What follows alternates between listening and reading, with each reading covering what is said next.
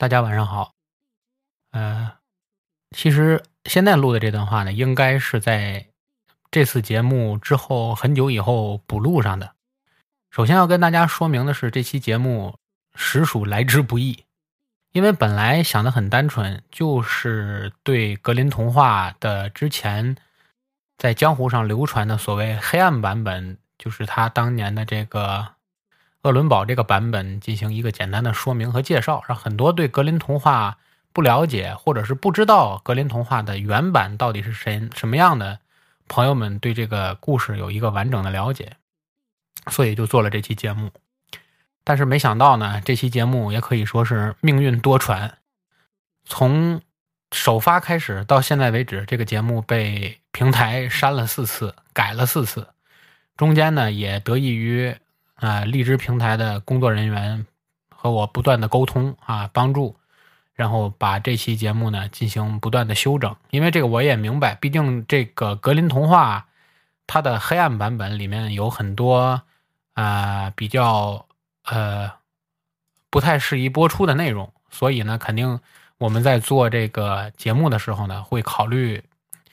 呃如何去修正这部分内容，以一个合适的形式来播出。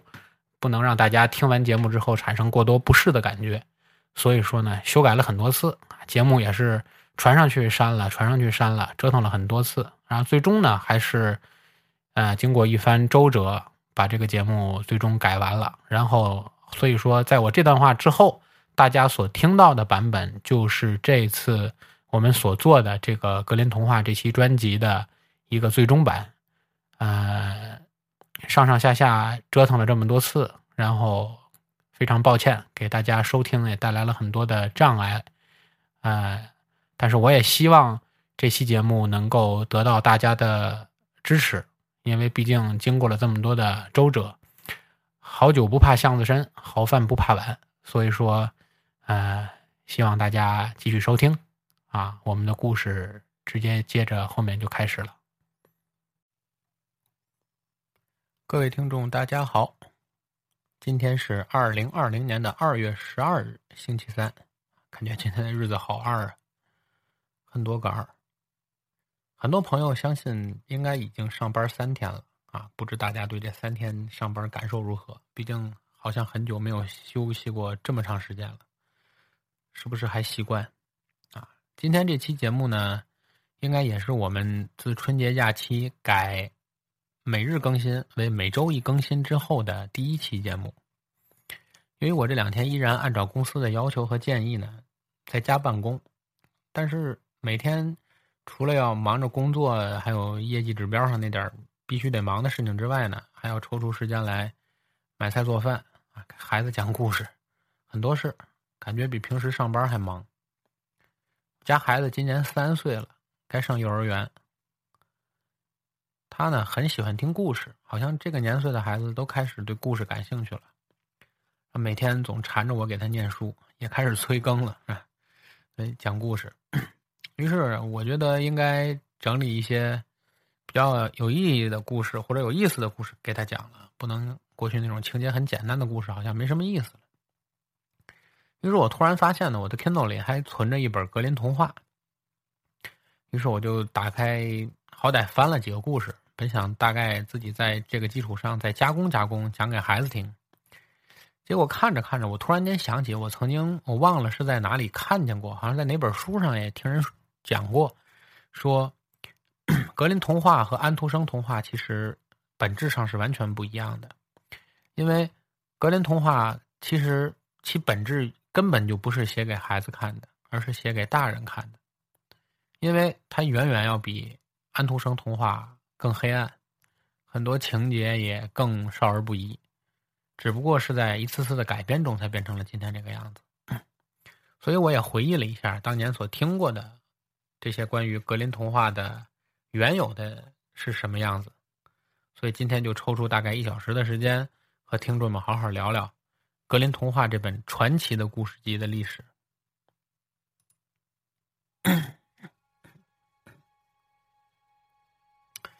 格林童话这本故事集的作者呀，顾名思义啊，就跟这名字一样，是一对叫格林的兄弟，是一对兄弟，亲兄弟。弟弟呢，也是这个故事集的主作者，是弟弟啊，叫威廉·格林。哥哥叫雅克布·格林。他俩都是德国民间文学的搜集和整编者，也就是说，《格林童话》这本书里的所有故事，其实很多并不是他俩自己创造的，而是他俩从德国民间去搜集的很多街头巷尾啊，很多。这个民间茶余饭后所聊的这些故事，很像这个蒲松龄写的《聊斋志异》，就都是从民间来搜集的故事。一八零八年开始呢，格林兄弟就开始去搜集，有目的的去搜集德国的这些民间传说。这个工作大概进行了四年。一八一二年的时候呢。他们搜集来的这些故事就集结成了一本叫做《儿童和家庭童话集》，啊，出了第一卷。第一卷就在当年，也就是一八一二年的圣诞节前夕，在柏林出版了，销量很一般。而据传说呀，所谓格林童话的原版。应该就是格林兄弟当时亲手从街头巷尾、民间巷论去亲手记录的那些原始手稿，那就是第一版。但是那些原始手稿在格林兄弟还在世的时候就遗失了，他们兄弟俩自己都把原始手稿给丢了。但是这个事情无独有偶，非常意外的是，没有人会想到。时隔将近一百年，在一九二零年，这份像睡美人一样沉睡了百年的手稿，竟然会在一座人迹罕至的修道院里被人意外发现了。这个修道院名叫鄂伦堡，所以这份手稿就被后人命名为“鄂伦堡手稿”，也就是原版的格林童话。从格林童话一八一二年问世。到今天为止，已经将近纵跨了两百多年了。所以从原版开始，格林兄弟便一直不断的对这个童话集进行着增加、删除和润色。特别是这部童话集的主创，就是他的弟弟，叫威廉·格林。威廉·格林花费了将近大半生的时间，一版接一版，精雕细刻了。一直到一八一五年，才把这本故事集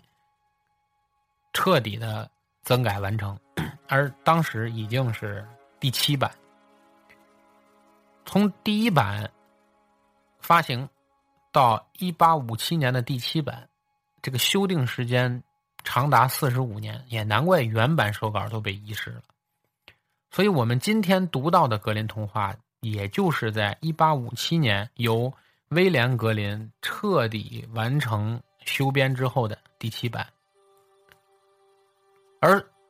在鄂伦堡所发现的那本鄂伦堡手稿的原版，要远远比今天大能大家所能看到的格林童话要更加的血腥和黑暗。当然，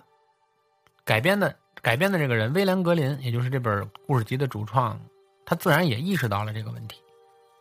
因为没有任何母亲愿意在孩子临睡前给孩子讲一个什么母亲杀死自己女儿还要把女儿吃了的故事，这是不可能的。所以，本着他们要整理一部童话集的想法，在作者本人意愿的情况下，这部童话集就一改再改，变成了今天的模样。很多人评论格林童话，总说它里面的人物啊，和安徒生童话相比，要更加的善恶分明。情节可能会更简单一点，因为它毕竟和安徒生童话不一样的，就是它是从很多坊间收集来的故事，所以这些故事一般情节都会相对简单，没有这么多波折，而且很多情节都比较无厘头。所以格林童话很多人评价说，故事里好人就是好人，坏人就是坏人。但其实呢，原版的格林童话远远没有这么简单。啊，里面有很多人物其实都处于灰色地带，就比如说像我们耳熟能详的白雪公主，她其实，在原著里，就是在原版的格林童话里，是一个怎么说呢？站于灰色地带的人，并不能说是一个百分之百的好人。这个我们后面也会聊到。格林兄弟当时去搜集和写作格林童话的环环境和今天呢肯定是完全不相同的。他们俩当时是居住在德国的卡塞尔小镇，两人的专业呢就是学习法律和语言的专业。在他们著书期间，大概搜集了将近一百五十多个童话，并改编了他们。在一八一二年和一八一四年，先后发行了两部，而后来的格林童话。就是把这两上下两部综合到一起，并修改了七次，在一八五七年形成了最终版。原版的格林童话之中有很多其实已经不符合时代了。你比如说，有很多故事，其实你现在读起来已经都是有什么奴隶啊，或者是之类的，都和现在这个时代完全脱节。但是仍然有些，你像小红帽啊、灰姑娘、奇幻森林历险记、白雪公主，这些都已经成为了永恒的经典。而且这些故事无数次的被搬上了荧屏，著名的电影制作商迪士尼也把他们排成了电影，而且新的电影制作人和作家也在不断的在它的基础上进行解构再创作，啊，所以格林童话就是格林兄弟所创造这些童话，其实很多角色都已经被人们后人也在进行着不停的改变，而正如我们刚刚所说的。我们今天看到的这第七版的格林童话，其实已经被改了四十五年，而且和原版鄂伦堡手稿相比，基本上是面目全非。而由于鄂伦堡手稿上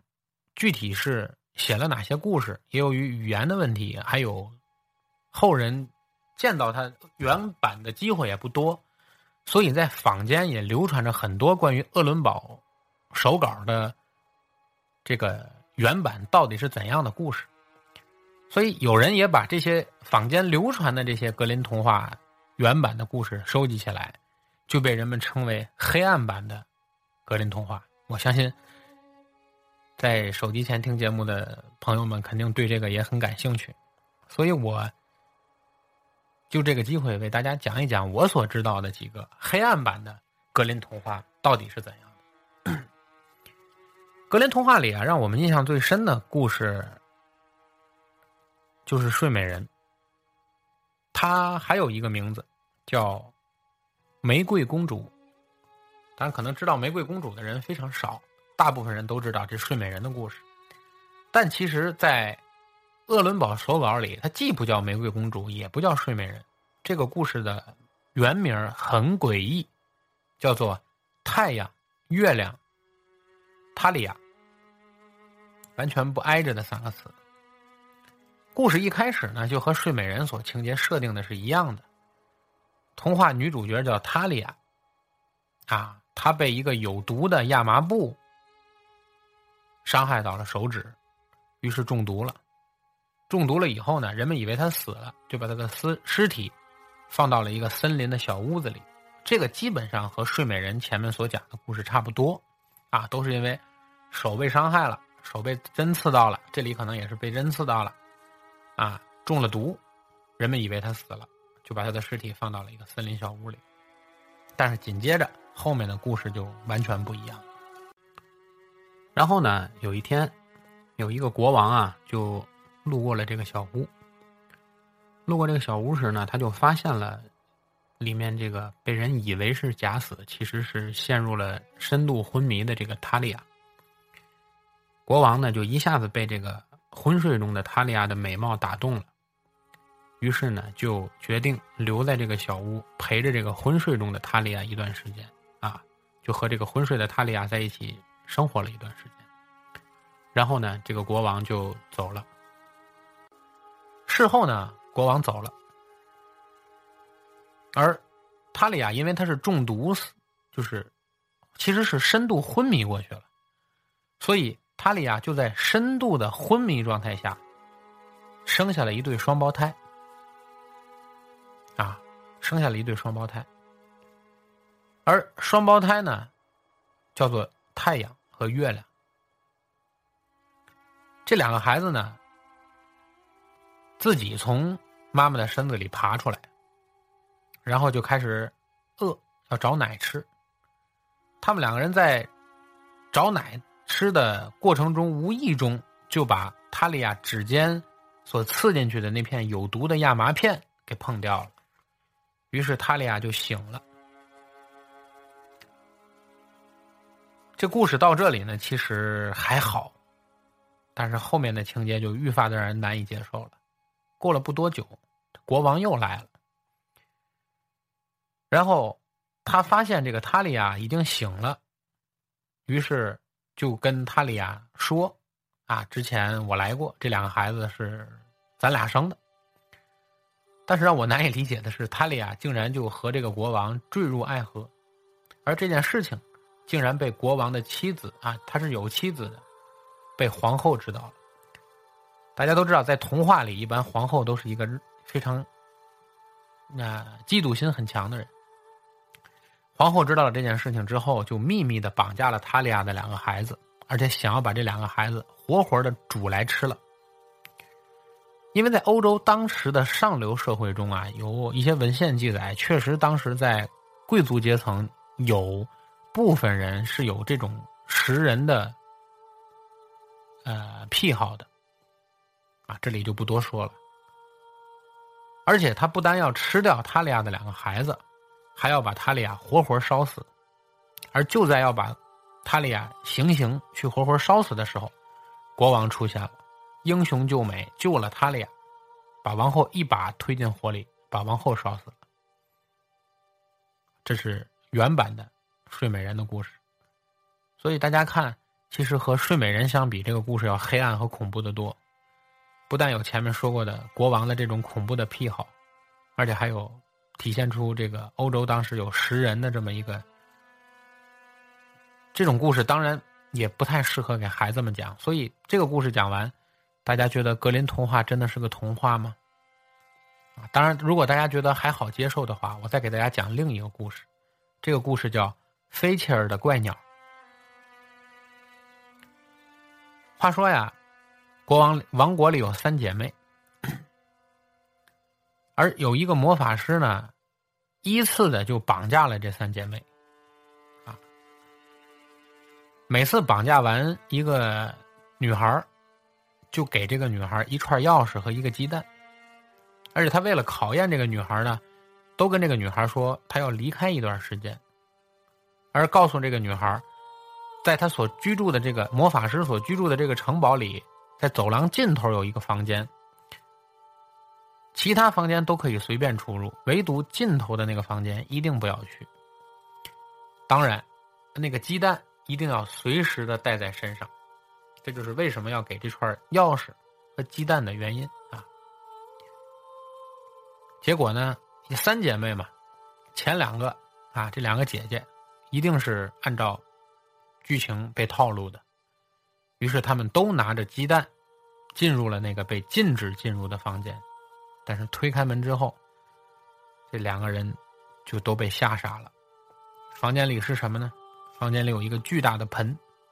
这个盆里装满了被肢解的尸块，非常血腥的画面。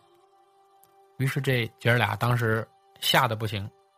失手就把鸡蛋掉进了那个装满尸块的盆里。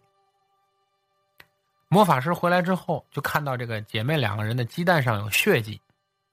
于是就把这两个姐姐拖到了那个房间里，都砍死了，而且肢解了，把他们的尸块也扔到了那个盆里。两姐妹都被杀了之后，这个小妹同样也被魔法师给绑架了。但是和两个姐姐不同，这个小妹比较聪明。她在去那个神秘房间之前，把鸡蛋放到了别的地方，没带上。哎，结果魔法师回来之后，发现这个小妹的鸡蛋上并没有沾血，于是他就相信了这个小妹没有去过那个房间，是一个值得信赖的人。于是他就要和这个小妹结婚。小妹呢，为了保存实力啊，就假装同意了魔法师的求婚。而实际上，他私下里找其他的，好像具有魔法的人，恢复了他两个姐姐的，呃，让他的两个姐姐复活了。姐姐回家之后，把这件事情告诉了父母，啊，最后大结局肯定是这个姐妹三人都得救了。但是这里头其实隐藏了两个最关键的问题，啊，表面上看是一个圆满结局，但我为什么说它是一个黑暗童话？其实这个故事是有隐情的。第一。很多朋友听完我刚才讲的这个故事，有一点不明白，就是为什么要给女孩一串钥匙和一个鸡蛋？这是第一。第二，为什么这个魔法师要离开家一段时间，要用这串钥匙和那个装满尸块的大盆，还有这个鸡蛋去考验前两个女孩？第三，为什么魔法师在觉得这个小妹？接受过考验之后，又要和小妹求婚，这完全解释不通，没有任何的逻辑。怎样才能解释得通呢？很简单，因为在当时的欧洲社会非常封建，非常闭塞。当时的欧洲社会是对于女性的贞洁看的是非常重的，所以在这个故事里。这串钥匙和这个鸡蛋，其实象征的，就是女性的贞洁。但是，这真的是一个童话吗？大家想想，那个装满了尸块的盆，是不是让人读起来心里发寒？但大家所不知道的是，其实这个故事是有原型的，而这个原型。是来自于法国诗人佩罗所创作的一个同名的故事，也是童话故事。这个故事叫《蓝胡子》（Blue Beard）。也有人直接翻译啊，翻译的，因为中国翻译有很多人讲究信达雅，啊，很多人翻译的时候就把“蓝胡子”翻译为叫“清虚公”。蓝胡子这个故事是法国的诗人夏尔佩罗创造的童话故事的同名主角，而在原著这个故事里，蓝胡子这个人是连续杀害了自己的妻子们，而且据记载说，蓝胡子这个故事最早其实也被收录进了格林童话的鄂伦堡手稿里，但是在第二版的时候就被删除了。所以，当时后人用蓝胡子这种就是乱杀妻子的这种人，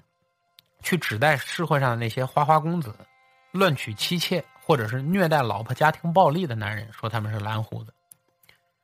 而一般认为蓝胡子的创作蓝本是残害幼童的一个谋杀犯。这个谋杀犯其实在历史上还有原型，叫吉尔德莱斯。但是后人也有人从蓝胡子故事中所塑造的这个杀妻行为中，认为蓝胡子的原型实际上是英国历史上一个著名的国王亨利八世。蓝胡子其实在故事中记载是一个有钱的地方贵族，但是样貌奇特，因为他胡子是蓝色的，所以大家叫他蓝胡子。他先后娶过几任妻子，但是这些妻子都是过门不久就下落不明了，于是周围的人开始害怕了。就不敢把女儿嫁给他。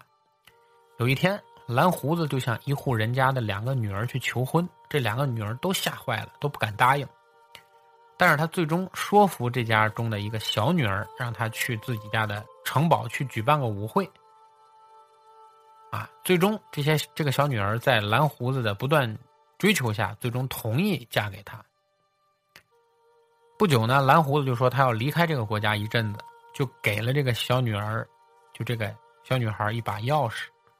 然后就告诉她可以随意打开任何一个房间，但是城堡下面那个小房间坚决不能开。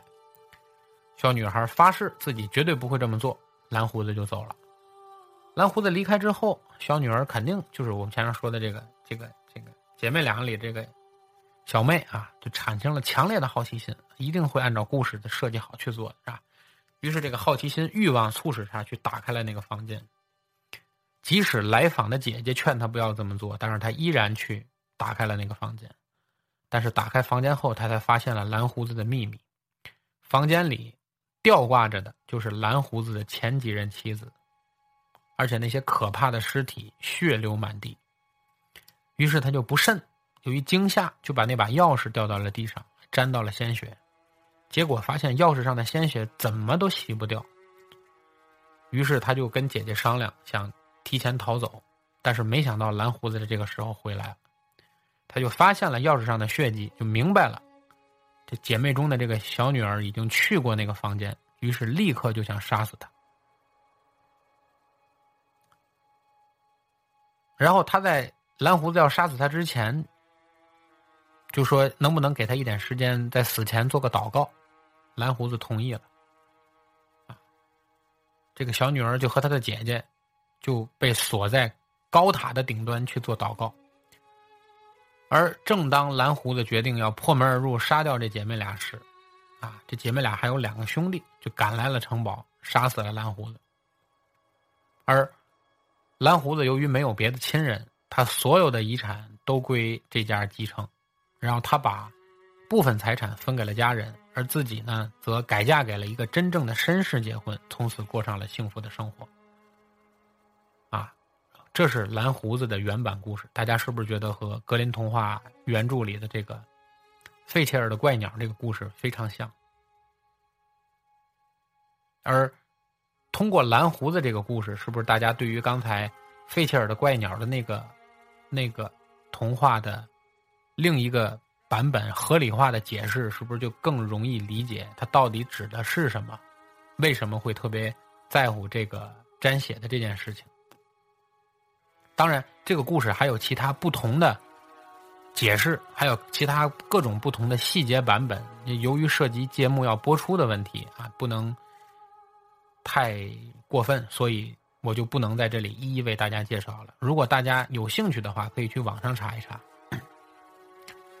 当然，最让大家大跌眼镜的故事，就莫过于大家耳熟能详的白雪公主的故事了。在现在大家所最熟悉的版本中。白雪公主不幸的命运当然开始于她父亲迎娶了一位美丽的继母，而继母呢，则嫉妒白雪公主的美貌，而对白雪公主最终起了杀心，用毒苹果杀死了她。当然，后面七个小矮人救了她，又遇到了英俊的王子，等等等等，这些我就不用再给大家去赘述了，大家肯定比我都了解。而事实上，在鄂伦普手稿第一版传说啊，是在第一版。格林童话中，真正对白雪公主产生嫉妒之心而痛下杀手的人，并不是白雪公主的继母，而是她的亲生母亲。原因很恐怖，原因是因为他觉得，白雪公主的亲生母亲觉得，白雪公主的父亲爱上了这个女儿，而不是她，嫉妒自己亲生女儿。于是，和故事里这个继母一样，化身为巫婆，毒死了白雪公主。而最终，在白雪公主被王子所救之后，这夫妇俩为了向狠毒的母亲报仇，让王子兴兵打败了白雪公主父亲的军队，而统治了白雪公主原来的国度，俘虏了她狠毒的生母，并且强迫她生母穿上了一双铁鞋，铁做的高跟鞋。在炽热的炭火上跳舞，因为是铁鞋啊，会导热；而在炽热的炭火上跳舞，它会就不停的跳，不然踩在上面会更烫。而最终，白雪公主的生母就这样被活活的力竭啊，耗到力竭，最后身亡。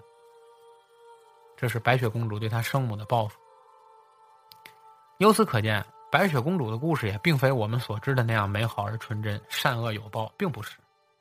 啊，所以多少都笼在了，都笼罩在了一些血腥和仇恨之中。你觉得白雪公主这个原版的故事，难道就适合给孩子讲吗？当然，肯定也不行。虽然现在的格林童话已经被改编的少儿很宜了啊，但是其实目前流传的版本。依然有很多故事，如果我们细细的读起来，它依然隐藏着很多恐怖的元素，某些让人细思极恐的细节。比如里面有一个故事叫《没有手的姑娘》，也有人翻译叫《无手姑娘》。故事讲的是，有个恶魔，他看上了一个美丽善良而且皮肤雪白的女孩，类似于白雪公主啊，皮肤雪白的女孩但是这个女孩为了不让恶魔靠近，每次都用圣水把自己洗得很干净，所以恶魔就不敢靠近她。恶魔无法接近如此圣洁的女孩，所以一连几次全都失手。而气急败坏的这个恶魔呢，就变本加厉的去危害、威胁这个女孩的父亲，逼迫这个女孩的父亲要亲手砍断这个女孩的双手，啊，让他就没有手再去给自己泼洒圣水。而这位父亲呢，非常自私，为了保护自己，就牺牲了女儿，亲手砍下了这个女孩的双手。女孩失去双手以后，恶魔以为。自己可以得逞了，但是万万没有想到，女孩竟然用眼泪洗净了自己血污的双臂。当然，这个故事的结局虽然是大大结局是美好的，啊，无手女孩由于善良和虔诚，不仅感动了上帝，最后派出了天使来保护她，而且还竟然长出了双手，最后成为了王后。啊，有兴趣的朋友可以去找一下这个故事的原文，我就不在这里赘述了。但是大家在读这篇文章的原文的时候，你可以明显的感觉到这篇文章全文的文字和叙述手段，都笼罩在一种非常诡异的文风之下。还有一个故事，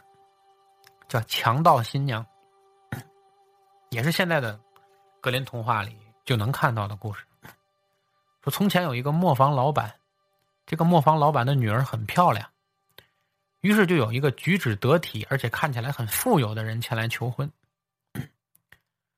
磨坊老板呢对这个有钱的绅士非常中意，于是就打算把女儿嫁给他。但是女儿总觉得不对劲儿，因为她每次见到她即将嫁给的这个未婚夫的时候，总觉得心里很害怕。这个男青年啊，屡次邀请这个女孩到他家里去做客。并且说呢，如果他不认识去他家的路也不要紧，他已经在从女孩家到自己家的路上撒了石灰做记号。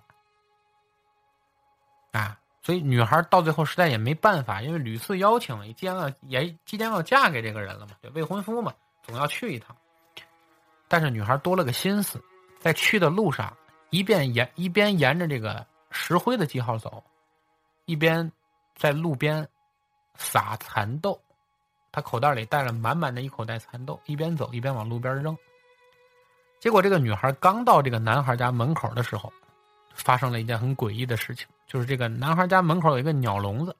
这个鸟笼子里的鸟不是鹦鹉，但是他突然说起了人话，就让这个女孩赶快回家，说这里有危险。女孩所有的童话都是建立于好奇心，女孩很好奇，觉得。有什么危险啊？看看再说。于是就进了这个男孩的家，发现这个家里男孩没在家，家里有一个老婆婆，一个老婆婆。老婆婆一看这个女孩，就一眼就觉得这个女孩是个好人啊。于是这个老婆婆很善良，就跟这个女孩说：“这间屋子其实是一群强盗的老巢，这个老婆婆是被强盗抓来给他们做饭的。”说这伙强盗啊，杀人成瘾，而且专杀小女孩于是到处去拐骗女孩骗到这间屋子以后就杀了他们。啊，于是这个老婆婆就让这个女孩啊藏在水桶后面，因为说这个强盗快回来了，是吧？让这个女孩就藏在了水桶后面。不多时，一群强盗拖着一个小女孩进了屋。当然，这个强盗之中就有藏在水桶后面的这个女孩的未婚夫。强盗就强迫拉进来的这个女孩喝了三杯不同颜色的葡萄酒，毒死了她。而强盗在洗劫这个女孩的财物的时候，就发现被毒死的这个小女孩小手指上戴着金戒指。一群强盗就去抢这个金戒指，慌忙之中，这个金戒指就掉了，正好滚落到了水桶边强盗们就发现水桶后躲着的这个小女孩。而女孩这个老婆在老婆婆的帮助下呢，就夺门而出，啊，因为她面庞没有被人看到，只是看到有个小女孩，包括她未婚夫也没认出来这人到底这个是谁。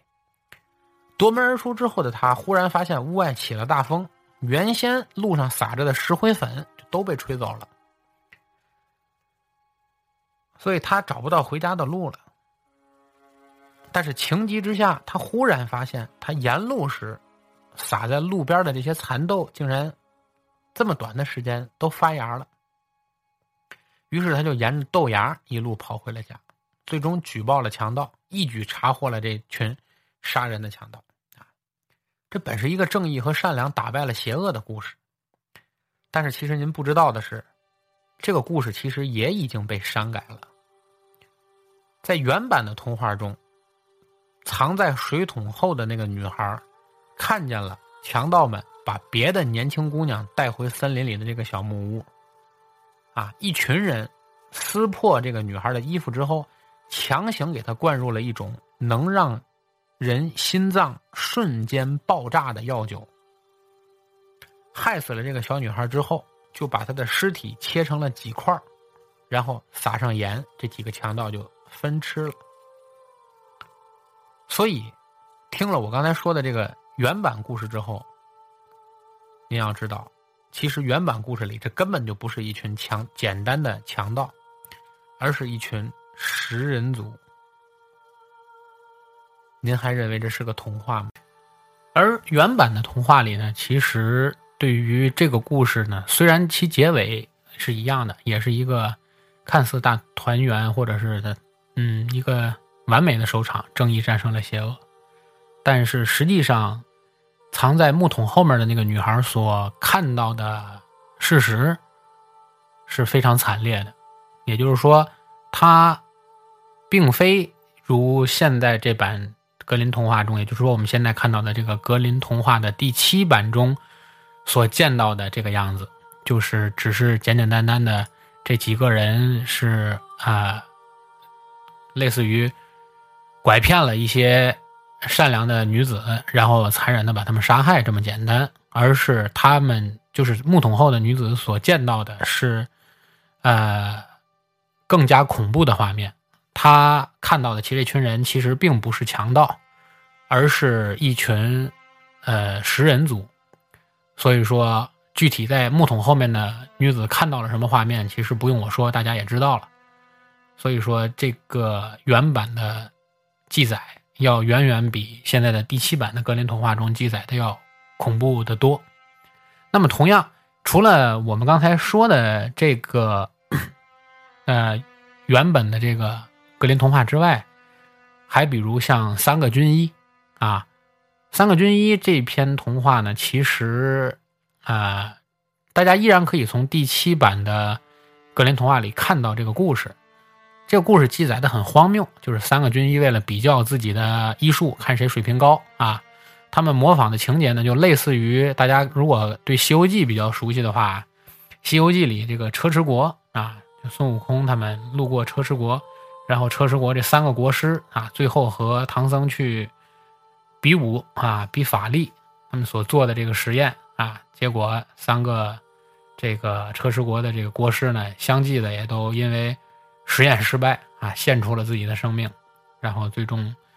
这个现了原形，三个妖怪。其实这三个军医呢，就类似于这个故事，也是他们为了比较医术啊，做了三个实验。啊，具体做的是什么实验呢？大家可以去网上去查一下原文，我就不在这里说了，因为涉及于这个节目的播出问题。啊。虽然说文字记载的比较简单，而且这个故事从头看到尾是非常一个非常无厘头的一个故事，让人觉得好像嗯有些荒谬，但是其结果是这样的故事真的适合给孩子看吗？或者说我们能简把它简单定义为是一个童话吗？其实也不能。所以有兴趣的同学可以去网上搜一下《三个军医》的这个版本。还有一个故事啊，那就是很著名的这个童话故事，叫杜松子树。杜松子树，杜松子其实是一一种香料很多人拿这个杜松子去酿葡萄酒，所以这个故事讲的就是杜松子树，就是说从前有一对啊夫妻很恩爱，但是呢结婚之后呢一直没有孩子，所以两个人一直很渴望要有一个孩子，所以两个人呢就在院子里种了一棵杜松子树，然后女主人呢在树下许愿说非常想要个孩子，然后她的愿望就竟然实现了，然后不久呢她就怀孕了，九个月以后生下了一个男孩。但是不幸的是，这个女主人刚刚得到这个孩子啊，就死于难产了，就基本上就因为得到了这个孩子而献出了自己的生命。然后过了不长时间呢，这个丈夫就又娶了一任妻子，啊，又娶了一任妻子。但如很多童话里所说呢，继母往往都是一个反面角色，所以呢，这个继母和这个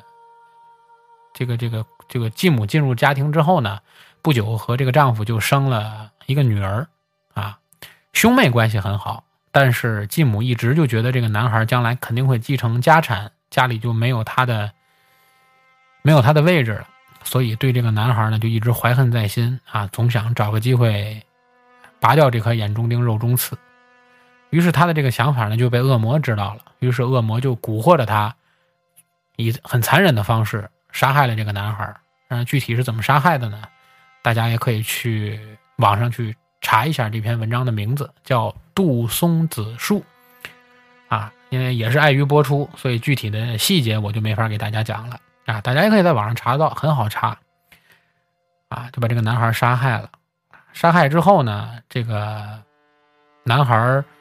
啊变做了一只小鸟啊，灵魂化作了一只小鸟，然后小鸟呢就开始跑到。村里其他挨家挨户的这个树上去唱歌，啊，歌词呢，当时由于格林童话是用德文写的，歌词是德文，翻译成中文呢，也是一个非常听起来很诡异的一个词啊，讲述自己的前生，就是他还是个小男孩的时候，是怎样被自己的呃母亲杀害，然后怎样被自己完全被蒙在鼓里的父亲，啊，怎样怎样，就是。藏匿掉了尸体啊，或者说毁坏掉了尸体，等等等等啊，这些细节我就不在这里多说了，大家可以去去查原文。然后呢，他化作这个小鸟呢，就在村落里挨家挨户的去给大家唱歌，讲的这个歌词就是我刚才说的大概这个细节。然后村里呢有有很多好心人啊，村里有很多好心人，村里呃听他唱歌的呢有一个金匠啊，就是做首饰做金银首饰的金匠，有一个鞋匠。啊，做鞋的鞋匠，还有一个磨坊的学徒工，啊，磨坊的伙计。让三个人听完他唱歌以后呢，觉得这个小鸟很神奇，而且唱的歌很好听，然后呢，就给了他礼物去报答他。给的礼物也很有意思，金匠呢给了这个小鸟一串项链，金项链。然后鞋匠呢给了这个小鸟一双红舞鞋，而磨坊的这个。杂役就是磨坊的这个伙计呢，很穷啊，因为是个穷人，拿不出来很值钱的东西，思虑再三呢，也不知道该给他什么好，然后最终呢，小鸟主动的找这个磨坊的伙计要了这个磨坊平时用来磨面的这个石磨，啊，也不知道这个小鸟是用什么方式把这个小石磨拿走了，反正他就拿到了这三样礼物。于是小鸟就开始了他的复仇计划。他呢展翅高飞，又飞回到了这个自己的家啊，就是他变成小鸟之前啊父母的家。然后飞到院子里的杜松子树上呢，就开始唱歌，用唱歌的方式呢引出了自己的父亲和自己的妹妹。然后呢。父亲和妹妹呢就被这个小鸟的歌声所吸引，然后他们安静的听小鸟唱完歌之后呢，然后小鸟还给了他们礼物，啊，给了父亲一串金项链，给了母亲，啊，给了这个妹妹呢一双红舞鞋，哎，两个人都很高兴啊，金匠嘛，这个金匠给的金项链等于他把这个金货送给了父亲啊，鞋匠的红舞鞋送给了妹妹，因为他母亲是一个非常，就是他这个继母是一个残忍而又贪财的人。她一看呢，院子里父亲就是这个丈夫和孩子都得到了礼物呢，于是她也急忙从屋里跑了出来啊，听这个小鸟唱歌。然后呢，听完一段歌声唱毕啊，正等他等着小鸟送他礼物的时候啊，忽然间一个磨盘从天而降啊，砸死了这个残忍的继母。然后这个故事呢，到这里呢，也是一个就属于善有善报，恶有恶报的一个收场。但是结尾很诡异，这父亲呢，不但啊，对，漏了一个细节，就是继母死后呢，这个小鸟摇身一变，又变成了这个死去的这个，就是这个这个小男孩啊，就等于复活了。结尾诡异的地方就在于什么呢？在于这个父亲面就是亲眼所见的是自己毫不知情的情况下，妻子就被一个磨盘砸死了，然后树上的一只小鸟变成了自己的儿子。然后当他看到这一切让人觉得当时肯定都崩溃了的画面的时候呢，他做出的第一反应是拉起自己的一对子女，蹦蹦跳跳的进屋吃晚饭去了。这真是我所见过的吃货里心最大的啊。发生了这么惨烈的事情，想到的事情依然是吃饭。所以说，呃，因为我在这里没法去叙述呃去叙述这个故事的情节，但是我可以说这个故事的情节其实是非常呃恐怖的。所以说，也不能说杜松子树是很适合给孩子们讲的童话故事。当然。啊，比这个杜松子树还要著名的故事依然有，而所有童话故事里最经典的大概就是灰姑娘了，对吧？大家也都知道，灰姑娘呢，在现在的童话里讲的是一位继母，啊，是一位被继母姐姐奴役折磨的一个少女，啊，王子邀请她去参加舞会，然后呢，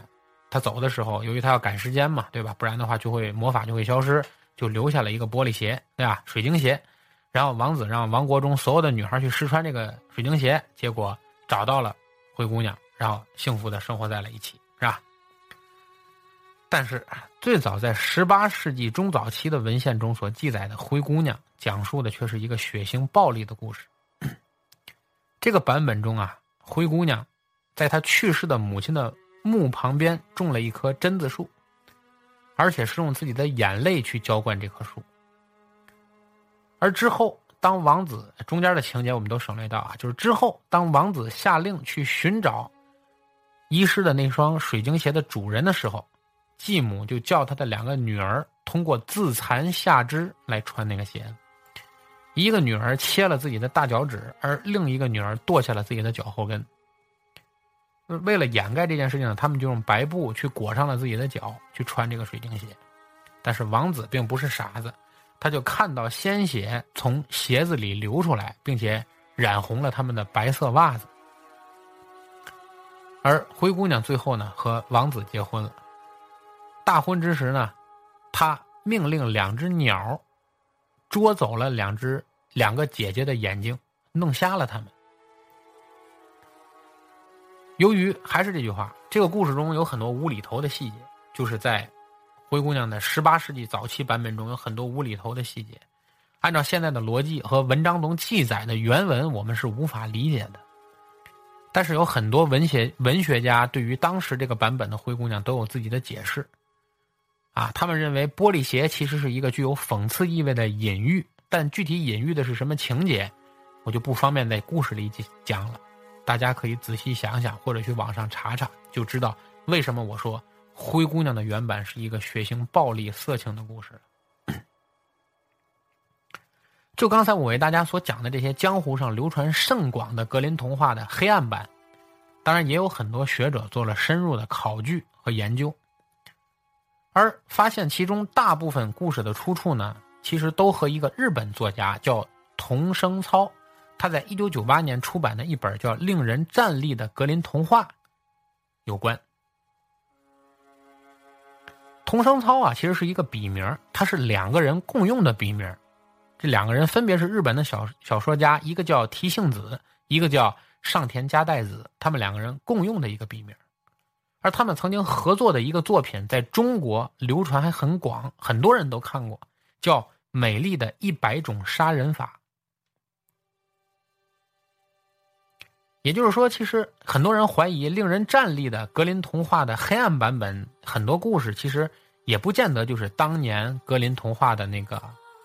鄂伦堡的原版，而是在童声操根据野史和猜想以及自己的分析下重新撰写的故事，而又被流传出来。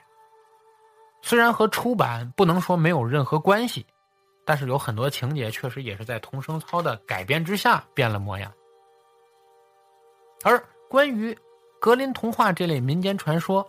的确有比目前版本流行的更古老的版本。啊，安吉拉·卡特就把它们称作是 “fairy tales”，而在翻译中就把它们译为“精怪故事”，以区别于和儿童阅读的童话之间的差别。也就是说，其实格林童话更多的时候应该被理解为叫“精怪故事”。而不是童话，所以我刚才所跟跟大家说的那个著名作家叫安吉拉·卡特，在一九九二年二月份他就逝世了，但是他在去世之前出了两本集子，叫《汉赋精怪故事集》，而之后这两本合集呢又合编成了一本书，叫《安吉拉·卡特精怪故事集》。啊，我推荐大家去在网上也可以买到这本书，在 Kindle 里也可以下到这本书，很便宜啊。推荐大家都看一看。安吉拉·卡特呢，其实是位了不起的女作家，而且还得过毛姆奖。所以她对收集这类精怪故事非常热爱。在《安吉拉·卡特精怪故事集》中，就记述了好几个比现在的这个格林童话所收录的第七版的这些故事更古老的版本。比方说，我刚才跟大家说的这些故事，还有比如说像小红帽。啊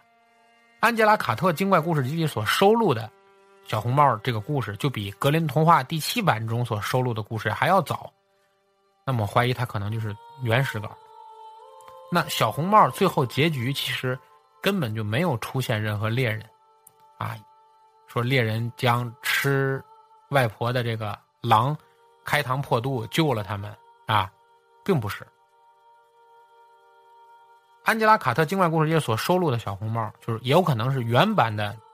格林童话里的小红帽，就是以大灰狼顺利的把小红帽变成美餐结束了。这就是精怪故事集这种翻译和童话这种翻译最大的区别。